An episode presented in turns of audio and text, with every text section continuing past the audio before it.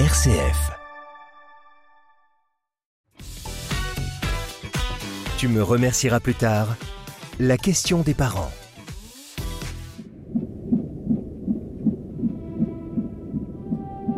Les premiers mille jours d'un enfant, c'est là où tout commence. Ils sont essentiels, c'est le socle de la construction de la vie. Ils débutent dès le ventre de sa mère.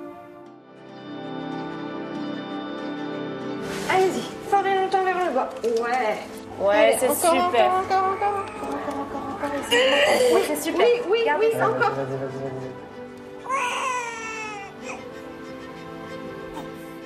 Et voilà, bienvenue à la petite Gisèle que sa maman Océane vient tout juste de mettre au monde. La naissance d'un bébé, une formidable aventure pour lui et ses parents.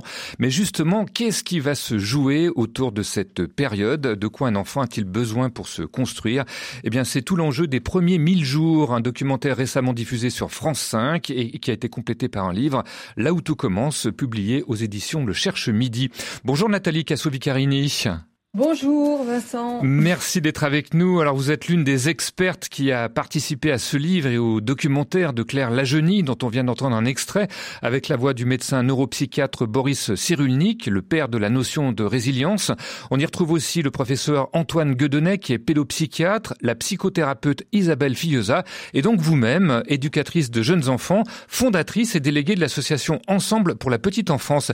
En quelques mots, euh, Nathalie Casso-Vicarini, euh, quel est l'objectif de cette association? association alors notre association d'intérêt général vise à accompagner tous les professionnels de la petite enfance en France avec des, toutes les dernières recherches euh, en neurosciences en particulier qui leur permettent de bien comprendre le développement des enfants et ainsi de mettre en place une prévention précoce euh, intéressante et de dialoguer euh, de façon constructive avec les parents.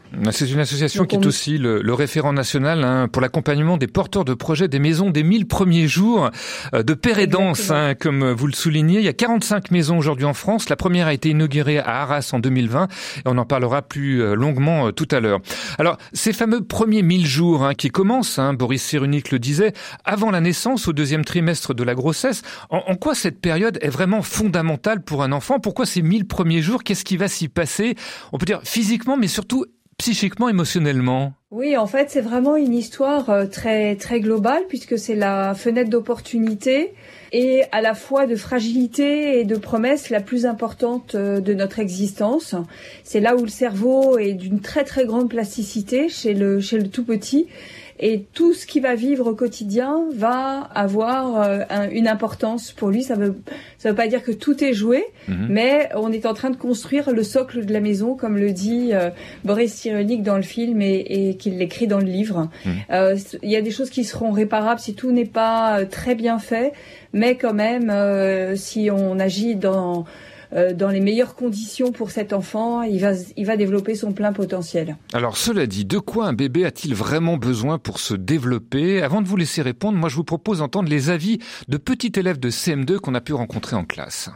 Il a besoin de lait et euh, de vêtements pour pas avoir trop froid. Bah, lui donner son biberon, l'habiller et le changer. Bah, il a besoin de manger, de respirer. De quoi il a besoin encore, à votre avis? Bah, il a besoin que sa famille s'occupe bien de lui, l'aime, qu'il ait un bon entourage, qu'il soit heureux et que sa famille lui donne beaucoup d'amour. Et pourquoi c'est important? Pour qu'il vive, euh, vive joyeux. Et comment on peut manifester cet amour? Bah, on lui achetant des cadeaux, on lui donnant des sourires, En lui faisant des câlins ou des bisous. L'amour, c'est plus important ou aussi important que la nourriture? Bah, des fois, ça l'est plus. Parce que si on n'en a pas, en fait, euh, on n'est pas heureux. Bah parce que après on peut faire euh, confiance à ses parents, on peut être gentil aussi avec ses parents, on peut aussi leur donner un peu d'amour. C'est l'amour, c'est rien d'autre, c'est juste l'amour, c'est indispensable et ça n'a pas de prix. C'est la plus belle chose qui- qu'il y a dans ce monde. Et ce qui peut aussi euh, montrer que quelqu'un l'aime beaucoup, c'est quand quelqu'un lui dit je t'aime, je t'aime. C'était ton cas, toi, quand t'étais petit? Mes parents me faisaient souvent des bisous, des câlins. Mon frère, à chaque fois, il me disait des histoires. Tu trouves que c'est aussi important que de bien manger ou de bien dormir C'est même plus important. Des câlins le matin, j'en veux plein, plein, plein, plein, plein. Des câlins le matin, j'en veux plein, plein, plein. Voilà, pour grandir, un enfant a besoin d'amour. Comment vous réagissez à ce micro-trottoir de, de petits élèves qui sont pas des experts, hein, comme vous, euh, Nathalie? Oh là là, mais on n'a pas besoin d'experts. on est là pour décrypter la réalité. Oui. Euh, bah, la parole est tellement juste. Des enfants, on devrait les écouter beaucoup plus souvent. Et ce qu'ils disent, c'est essentiel. Hmm. Un enfant, il a be- d'abord besoin d'être euh, rattaché à l'autre par euh, le regard, par le sourire, grâce à son attention privilégiée. C'est ça qui va lui donner envie d'avoir faim, qui va lui donner le goût à la vie. Euh, L'enfant, il a d'abord besoin d'amour, de sourire, de câlins, euh, de bisous. C'est ce que disent les enfants. Bravo les enfants. J'adore. Alors, C'est vrai que se dégage très rapidement du documentaire et du livre les, les premiers mille jours cette notion d'amour, d'attachement, de sécurité affective qui constitue le socle de l'épanouissement d'un bébé. Ça passe notamment par une bonne entente entre les parents et c'est ce que rappelait Boris Cyrulnik lorsqu'il intervient au foyer de deux parents, euh, Louis et Andrea, qui sont nés prématurés. Une bonne entente. Alors, on s'en doutait un petit peu, mais comment expliquer, euh, Nathalie, qu'à la lumière des, des neurosciences, qu'un qu'un bébé qui vit dans un environnement perturbé, violent, aura du mal à bien grandir Comment on peut l'expliquer ça? Alors en réalité, ce qui va nourrir le plus l'enfant, c'est l'entente des parents, c'est-à-dire ce milieu stable, inconditionnel qui va pouvoir répondre à ses besoins. Et ces réponses euh, adaptées aux besoins des enfants vont pouvoir intervenir si ce couple et si ses, ses parents sont à leur tour d'abord bien bien accompagnés. C'est ce que Boris Cyrulnik illustre comme euh, avec ce, ce terme de la niche sensorielle. C'est euh, les parents ont besoin d'être entourés de 6 à 8 personnes stables, fiables, de confiance, qui vont leur donner euh, ce pouvoir d'agir, de, de vivre dans un milieu qui, euh, qui soit épanouissant pour qu'on soit à notre tour épanouissant pour nos enfants. Mais un bébé qui aura du mal à vivre dans un environnement perturbé, comme je le disais euh, tout à l'heure, qu'est-ce qui va se passer pour lui? Il va y avoir un blocage de son développement, une espèce de, de, de repli sur soi. Euh, on peut l'expliquer aujourd'hui euh, scientifiquement avec les neurosciences euh, que des hormones du stress vont l'empêcher de se développer normalement? Exactement. Les hormones du stress, elles passent déjà la barrière placentaire. Et quand le bébé naît, il est très très sensible à son environnement. C'est ces mille premiers jours qui sont aussi marqués par cette période de très très grande sensibilité à l'impact environnemental.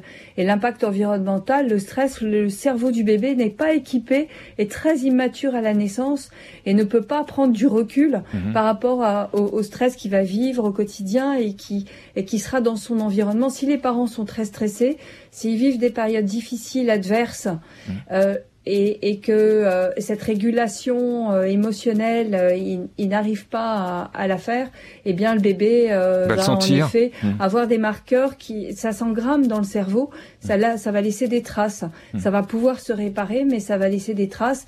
Et c'est un peu comme la maltraitance, hein. si elle est avérée, répétitive, intense, elle va laisser des traces qui, sont, qui seront beaucoup plus difficiles à réparer. Alors cela dit, le bébé n'attend pas sa naissance hein, pour percevoir son environnement. Écoutez. Écoute ton bébé. Laisse-le venir dans ta main, jusque dans ton poignet, dans ton bras. Waouh Elle répond. Tu souris. Qu'est-ce que tu sens? J'essaye de lui parler par la, par la pensée. Je vais pleurer. Oui, vas-y, ça c'est du bon pleur d'amour. Il vaut mieux pleurer bien avant l'accouchement. Parce que parfois, quand on a des pleurs qui restent bloqués à l'intérieur, eh ben, ça peut freiner l'accouchement. On peut avoir des tensions qui nous freinent, parfois. Voilà, extrait de ce documentaire Les premiers mille jours où Océane, mère célibataire, bah, se laissait aller à pleurer, encouragée par Isabelle Fillosa, qu'on vient d'entendre, la psychothérapeute. Euh, que ressent justement un, bébé in utero? Qu'est-ce qu'on en sait aujourd'hui, euh, Nathalie Kassovicarini Alors, ce que dit Océane, c'est euh, de l'inquiétude par rapport à, à sa propre euh, situation. Euh, elle se rend bien compte que euh, tout seul, c'est extrêmement Oui, parce qu'il faut préciser que voilà, son euh, le père biologique euh, ne l'a pas suivi dans cette aventure hein, et qu'elle va se retrouver toute seule à accoucher, d'où ce stress hein, dont elle parle. Oui, tout à fait. Donc ça génère du stress chez Océane. Mhm. Et comme tout est lié dans le cerveau d'un adulte, mais aussi dans le cerveau d'un enfant, Mhm. eh bien, euh, elle, elle cherche à trouver des moyens de se libérer de ce stress, avec Isabelle en particulier, pour euh, que euh, le cortisol, qui est l'hormone du stress, ne passe pas la barrière placentaire Mm. et atteigne son bébé. Et, et- et Gisèle est née dans des très bonnes conditions. C'est vrai, on le voit dans le, voilà, on le voit dans le documentaire. C'est vraiment plaisir à voir. Quel conseil Oui. quand même pratique pour s'apaiser pendant la grossesse? Parce que c'est vrai que c'est une période de joie, d'attente, mais aussi de stress, hein, peur qu'il y ait un problème, de malformation, d'accoucher prématurément. Je sais pas comment on peut rester serein pour les futures mamans qui nous écoutent, Nathalie Cassovicarini. Alors c'est vrai que le monde a beaucoup changé, euh, en particulier avec des facteurs de risque hein, qui n'existaient pas hier. Le post-Covid, l'isolement parental est, est le plus grand des facteurs de risque aujourd'hui, euh, qui a été très accentué par la crise Covid où euh, chacun, euh, avec euh, la peur ambiante, s'est un peu replié sur soi. et Il y a eu beaucoup plus d'isolement. Alors pour prévenir, il vaut mieux prévenir que courir. Il faut respirer, il faut avoir des pensées positives. Je sais pas, qu'est-ce qu'on peut Oui. conseiller Mais surtout, surtout ne pas rester seul. Et Mhm. c'est la raison pour laquelle l'association Ensemble pour la petite enfance et que euh, situation qu'on décrit Mhm. très bien dans, dans ce livre a créé les premières euh, maisons des mille premiers jours. C'est là où se situe d'ailleurs le film et euh, le point de départ du, du livre. Ces parents se regroupent même avant la naissance des enfants Pour pouvoir échanger, pour pouvoir discuter. pour pouvoir échanger. C'est comme une, c'est comme une père aidant. Ce sont les mêmes parents qui vont rester ensemble pendant les 1000 premiers jours Mhm. de leur bébé qui va bientôt naître et qui vont ensemble se poser des questions. Ils sont accompagnés par un facilitateur qui est très très bien formé au développement de l'enfant et qui connaît parfaitement les services aux familles sur le territoire et qui va les accompagner dans cette grande aventure. Ça, c'est la première chose, c'est briser l'isolement parental. Et quand on n'a pas de famille avec soi, quand les parents sont pas forcément là, ou parfois toxiques, ou parfois en difficulté eux-mêmes pour accompagner leurs enfants, eh bien, on va chercher d'autres substituts, comme le dit Boris Cyrulnik, un substitut paternel, un substitut grand parental, avec euh, un entourage bienveillant, Mhm. qui sont aussi ces parents qui tissent de la solidarité, qui tissent de la confiance entre eux, et qui vont permettre de faire village, en fait. Voilà, il faut tout un village pour élever un enfant. C'est un proverbe africain que vous avez remis au goût du jour à travers ces maisons des, des mille premiers jours. Alors va venir le moment de l'accouchement, le premier contact avec le nourrisson. Le terme qu'on emploie à ce moment-là, c'est celui de rencontre, hein, la rencontre avec le, le bébé. Et cette rencontre, elle va être favorisée notamment, et on le voit dans le documentaire, par ce qu'on appelle le pot à pot. hein. On en a beaucoup entendu parler ces derniers temps, où le bébé va être mis en contact avec la peau de sa maman. Quelle est l'importance vraiment émotionnelle et, et j'allais presque dire biologique de se toucher Oui, alors il y a, il y a deux, deux phénomènes très importants à la naissance. Le premier, c'est le, le contact visuel. On voit que Gisèle euh, dépense énormément d'énergie parce que c'est vital pour elle d'être connectée au regard de l'autre, celui qui est celle qui vous a donné naissance, en l'occurrence euh, Océane. Et la deuxième chose, c'est retrouver des sensations in utero. C'est quand même violent une naissance. Hein. Euh, Gisèle, elle a été portée pendant neuf mois. Elle a entendu des sons atténués, mais la prosodie, la langue de sa maman, euh, le rythme de la langue de sa maman, et puis elle était bercée par le, le- la pulsation cardiaque par les pulsations cardiaques et quand elle naît tout d'un coup euh, euh, ce bébé se retrouve dans un monde du vivant qui est tellement différent de celui qu'elle a vécu pendant neuf mois. Donc c'est une rupture importante qu'il faut considérer. Et retrouver le pot à pot, c'est déjà retrouver des L'odeur, sensations, les sensations. un peu comme in utero. Oui. Euh, ce, ce rythme qui va bercer le bébé, qui va le rassurer Mm. et qui va euh, permettre que se tisse l'attachement, c'est-à-dire ce lien de sécurité affective indispensable pour donner goût à la vie euh, à tous les bébés. On, on parle souvent euh, d'instinct maternel, mais l'instinct paternel, est-ce qu'il existe aussi? Il est immédiat, euh, Nathalie Casso-Vicarini? Eh ben en fait tout dépend des individus et tout dépend de la façon dont on a accompagné euh, les parents quand euh, ils ont accompagné, été accompagnés dans la bienveillance, euh, l'attention privilégiée. Euh, je pense par exemple au Moyen Âge, les 40 jours de relevailles étaient très importantes pour une maman. On l'entourait de toutes les attentions, on lui apportait des cadeaux sur le lit. Elle avait donné naissance à un enfant, c'était merveilleux. Et les pères de la même manière ont besoin de cette attention. Euh, et s'ils sont bien considérés, si on les accompagne avec bienveillance, eh bien cet instinct euh, n'est pas toujours naturel, ni chez les mères, ni chez les pères, mais il va pouvoir se construire et il peut toujours se construire en tissant des liens d'accordage avec euh, avec le bébé. Et pour ça, il faut deux choses. La première, c'est du temps. Et la deuxième, c'est de la disponibilité. Le temps, c'est le congé euh, de naissance en particulier. Ça, c'est le qui a été rallongé d'ailleurs, on peut le dire. Hein. Voilà, vous l'avez coordonné et préconisé euh, pour le congé de paternité neuf semaines hein, dans le rapport des 1000 premiers jours euh, qui a été remis au gouvernement. Finalement, il a été simplement rallongé de 28 jours aujourd'hui depuis le 1er juillet 2021, mais c'est quand même une étape encourageante. Ouais, il était de 11 jours, on, a, on est arrivé à 28 jours, on enclenche une dynamique, mmh. et là je m'adresse au pouvoir public, hein, on a besoin d'aller beaucoup plus loin, parce que ça, c'est, euh, ce sont deux éléments qui permettent aux parents de devenir des parents responsables. On sait à quel point c'est lié à l'actualité et d'avoir du pouvoir d'agir. Mmh. Et cette, euh, cette relation euh, bienveillante et continue et responsabilisante avec nos enfants. À toi l'enfant qui vient comme un petit matin. Je t'espère des bonheurs si grands que les miens. Demain, c'est toi.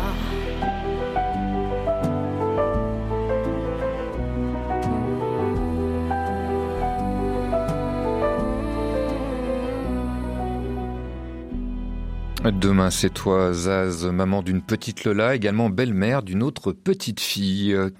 Nathalie Casso-Vicarini, pour en venir à ces premières années de la vie d'un enfant, dans le livre auquel vous avez participé, avec notamment Boris Cyrulnik, eh bien, on retrouve vos avis sur des situations que peuvent rencontrer les parents au quotidien. On, va en prendre quelques exemples, si vous le voulez bien. Euh, d'abord, le meilleur moyen de transporter un bébé. Alors, c'est pas la poussette, c'est pas le landau, mais c'est le parent. Pourquoi? Expliquez-nous. Eh bien, pour, la même raison euh, que tout à l'heure à la naissance, le corps du parent est plein de, de sollicitudes, de réponses aux besoins et de continuité euh, à la suite euh, de la naissance, puisque c'est euh, le corps de la maman qui a porté ce bébé mhm. et qui va retrouver des sensations avec le pot à peau et être porté par un parent n'a pas du tout la même valeur. Mhm. C'est l'attachement et aussi tous les capteurs sensoriels de la peau qui donnent des indications au cerveau. Mhm. Et les indications, c'est mon parent me porte. Il y a le portage physique, mais aussi il y a le portage psychique, symbolique de l'enfant qui se sent en sécurité dans les bras de ses parents. Mmh. Euh, c'est pas tout à fait euh, le même signal qu'on voit une poussette ou un landau euh, en train de, de, heurter les trottoirs et de faire du slalom entre les poubelles. Ça. Le, un autre point, une autre idée reçue pour bien dormir, bébé a besoin de silence. Genre faites pas de bruit sinon vous allez me le réveiller. On a raison ou pas de vouloir le calme absolu quand un bébé s'endort? Bah, toujours pour la même raison, euh, ce bain sensoriel est très très important euh, pour un enfant. Fœtus, il a été bercé par ce bain sensoriel pendant neuf mois. Et pourquoi tout d'un coup euh, le bébé doit doit-il être tout en haut de la maison dans une pièce isolée sans, sans bruit Ça veut dire que le, silence pourrait l'angoisser à votre avis? Absolument, absolument. Dans la continuité de, de, soins et dans la continuité sensorielle, mmh. pour être rassuré besoin d'être euh, de d'avoir un peu de bruit ambiant par, alors par des sons atténués, pas forcément dans la cuisine mais dans la pièce à côté mmh. avec la porte ouverte où mmh. euh, il entend la vie à côté de lui, c'est très important. Alors il y a un autre point qui est aussi évoqué dans ce livre qui est souvent source de polémique, c'est celui-ci écoutez. Plus mettre de tétine. Le dentiste il t'a dit, il t'a dit quoi le dentiste? De plus mettre de tétine. Et pourquoi il t'a dit ça? Parce que mes dents, elles avaient déjà bien poussé. Pourquoi tu avais besoin d'une tétine? Je m'en rappelle plus. Est-ce que ça te calmait, ça t'apaisait? Oui. Voilà, j'ai plus de tétine, mais ça me calmait. Alors justement, euh, Nathalie Casso-Vicarini, la tétine, en dehors des problèmes de dentition, vous n'y êtes pas très favorable hein, pour les bébés, du moins c'est ce qu'on apprend dans ce livre. Pourquoi cette réticence Alors en réalité, on part des besoins euh, des enfants. Mmh. Et les besoins, on, on sait, c'est ce que nous disent les neurosciences et la clinique euh, et l'observation au quotidien, c'est que les enfants n'ont pas besoin de téter en permanence. Euh, en revanche, la bouche est la troisième main. Elle a besoin d'aller goûter les jouets euh, pour apprécier euh, leur. oui, enfin dans certaines limites aussi. Hein. Il ne s'agit pas d'avaler des, petits morceaux de Lego ou de morceaux de plastique, mais, mais, la tétine, quand on met directement la, tétine, dans la bouche de l'enfant pour le calmer, est-ce qu'on a raison, on a tort? C'est justement là-dessus que bah, qu'on peut se poser la question. Ouais, ce que nous dit la recherche, c'est que en fait, on, on vient annihiler un besoin. Quand l'enfant a, a sommeil, bah, il va l'exprimer d'une certaine façon. Si on lui met une tétine dans la bouche, on, on va l'empêcher d'abord de dire qu'il a sommeil quand enfin euh, les mots euh, apparaissent. Euh, quand il pleure, euh, eh bien ça peut euh, être euh, d'autres besoins, un besoin d'être nourri, un besoin de câlin. euh, Donc ou, ça veut euh, dire qu'on arrête, on, on stoppe ses besoins en mettant on la stoppe tétine. ses besoins en mettant Ouais. la tétine et on va l'empêcher de dire par ses pleurs ou par ses mots ce Mhm. dont il a besoin. C'est-à-dire que on va on va traiter cette question-là avec un, objet qui va empêcher de répondre aux besoins véritables. Euh, il y a eu beaucoup de- d'études sur euh, cette question-là et en effet, ça n'est pas qu'une question de dentition. C'est d'abord une question de répondre aux besoins d'un enfant qui va pas pouvoir répondre seul à ses besoins fondamentaux. Et il y a des pays où on n'en utilise pas et avant on n'en utilisait pas et pour autant euh, les bébés euh, grandissaient dans les meilleures conditions. Voilà pour ces quelques points. Alors il y en a beaucoup d'autres à découvrir dans votre livre, comme l'importance du mouvement pour un bébé ou encore le laisser marcher euh, pieds nus. Il y a aussi le, le cododo que vous encouragez plutôt. Euh, il y a aussi la signification des pleurs. Enfin, on apprend plein de choses hein, dans, dans, dans ce livre qui publié aux éditions Le, le Cherche Midi. Euh, justement, on le sait, le jeu pour un enfant, c'est pas seulement pour s'amuser ou se distraire. En quoi c'est vraiment très important pour son développement? Alors, le jeu, c'est très important, c'est le travail de l'enfant, disait Mhm. euh, Maria Montessori. Euh, l'enfant, il apprend par ses cinq sens. Il a besoin de goûter, on l'a vu tout à l'heure, la bouche, c'est la troisième main, considérée comme ça. Il a besoin d'entendre, de la musique, très très important dans le développement, de voir, d'expérimenter.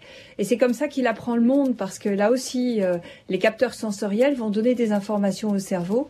Le cerveau va engrammer ces informations, et des informations répétées vont permettre, grâce à la à l'imitation entre les enfants et entre les enfants et les adultes, de euh, bâtir des apprentissages. Par exemple, la gravité, euh, si on si on le laisse pas euh, laisser faire tomber les objets, euh, il l'apprendra pas naturellement. Bon, en espérant qu'il les fasse pas tomber trop souvent non plus, parce qu'après c'est les parents qui commencent un petit peu à, à, à- s'énerver. Mais c'est vrai qu'un enfant a vraiment besoin de jouer pour explorer le monde, comme vous le disiez. En tout cas, des jeux, mais pas d'écran. Et ça, dans ce documentaire des premiers 1000 jours, c'est clairement expliqué par Isabelle Fillosa. Elle est face à une maman et son petit garçon qui s'appelle Angelo. Il est captivé par une immense télé qui diffuse un dessin animé pendant qu'elle essaye de lui donner son goûter.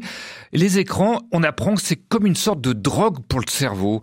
Euh, Et ça, ça m'a vraiment stupéfié dans le documentaire qu'on parle de drogue, de dépendance. Dans quelle mesure, euh, Nathalie Casso-Vicarini? En réalité, euh, lorsque l'enfant se fait plaisir, évidemment, les concepteurs de jeux vidéo et tout ce qu'on trouve dans, dans les écrans sont des spécialistes en neuroéducation. Ils savent très très bien que quand l'enfant joue sur un écran, il va être capté par d'abord par la lumière et puis euh, par l'envie d'aller plus loin et de continuer l'exploration, qui n'est pas une exploration sensorielle, hein, qui Mhm. ne dit pas la réalité.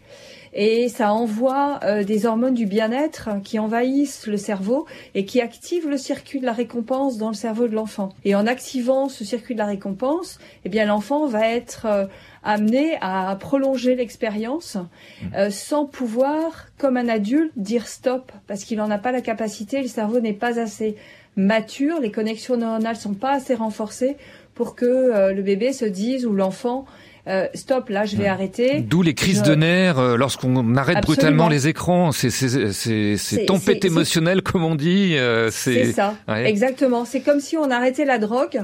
Ça déclenche des, des réactions complètement hors du commun. Et la, la, la bonne, la bonne solution, c'est évidemment que le parent lui-même soit pas addict, se raisonne parce que lui, il en a la capacité cérébrale, parce qu'il est, il est le modèle pour son enfant. Et l'enfant a confiance en son parent et va avoir envie de faire la même chose que son parent. Donc ça, ça passe évidemment par, euh, par les parents. Tu me remercieras plus tard RCF. La nature, Nathalie euh, Casso-Vicarini, en quoi ça reste aussi très important dans le développement d'un enfant de moins de deux ans? Oh bah super important. Euh, la nature offre des possibilités à l'infini. Et comme on disait tout à l'heure, le bébé, le tout petit, à deux ans, on est encore tout petit. On apprend par ces cinq sens. On a besoin de toucher, d'écouter, de voir, de sentir. Et dans la nature, bien entendu, il y a beaucoup plus de variété. C'est un univers beaucoup plus riche euh, qu'un univers à l'intérieur avec des jouets Donc en laissez gambader votre enfant dès qu'il est capable de marcher. Euh, Ça peut peut-être faire, faire émir les parents aussi qui ont peur peut-être qu'il tombe, qu'il se salisse. euh. On parle des petits risques et de la prise de risque qui est nécessaire. C'est comme ça qu'un enf- qu'un enfant apprend. Mmh. À partir du moment où on le, on va, on va pas laisser la fenêtre ouverte au troisième étage. Bah, hein. bien sûr. Mais s'il est dans la nature euh, et qu'il en- qu'il enjambe euh, des rondins de bois et qu'il marche sur les cailloux et qu'il il a envie de d'aller euh, courir dans la flaque, c'est ça qui va lui apprendre le monde. Ce sont des choses que l'on, des expériences que l'on partage beaucoup avec les parents dans les maisons des mille premiers jours, qui évidemment se disent mais non, euh, c'est pas forcément bon pour mon enfant, euh, je vais je vais l'empêcher de faire peut-être et prendre ça. froid, ou il va se faire mal. Eh oui, Ouais. eh oui, mais c'est c'est comme ça qu'il apprend le monde, et c'est comme ça qu'il a besoin d'apprendre le monde par sa motricité libre. Quand il va tenir une petite brindille euh, d'herbe humide le matin, ça va lui donner tellement d'indications sur euh, ce qu'est la vie. Ouais. Comment cette, her- comment cette herbe s'est mouillée, on, on peut raconter beaucoup d'histoires et par les capteurs sensoriels, hein, ça envoie des informations à son cerveau que n'envoie pas un jouet qui fait tout, par exemple. Nathalie euh, Casso-Vicarini, euh, je rappelle que vous êtes euh, donc l'initiatrice à travers votre association Ensemble pour la petite enfance de ces maisons euh, des 1000 premiers jours. Il y en a une quarantaine en France et on donnera les références sur notre site. J'aimerais conclure avec ce constat qui est cité dans votre livre. Les bébés nous apprennent tant, ils sont nos héros. Qu'est-ce qu'ils nous apprennent tant finalement les bébés? Euh, les bébés nous apprennent euh, l'importance de la qualité de la relation. Je pense que c'est la première chose que ces bébés nous apprennent, ainsi que l'empathie, qui est naturelle chez eux quand un enfant euh, arrive au monde. Il est l'empathie par excellence. Et en, réalité, euh, ce sont des êtres bons euh, et qui ne sont pas encore modelés euh, par l'école et des expériences difficiles peut-être avec les autres. Euh, et et- et c'est ce qu'on explique dans, dans ce livre, hein, d'où vient l'empathie. Et c'est peut-être un, et d'ailleurs très certainement avec toutes les merveilleuses contributions, un très beau cadeau de Noël euh, qu'on peut promettre euh, et, et offrir à tous les parents, les jeunes parents, les grands-parents qui, euh, Mm. qui, qui s'y retrouvent euh, dans, dans ce livre et les professionnels de la petite enfance. Tu me remercieras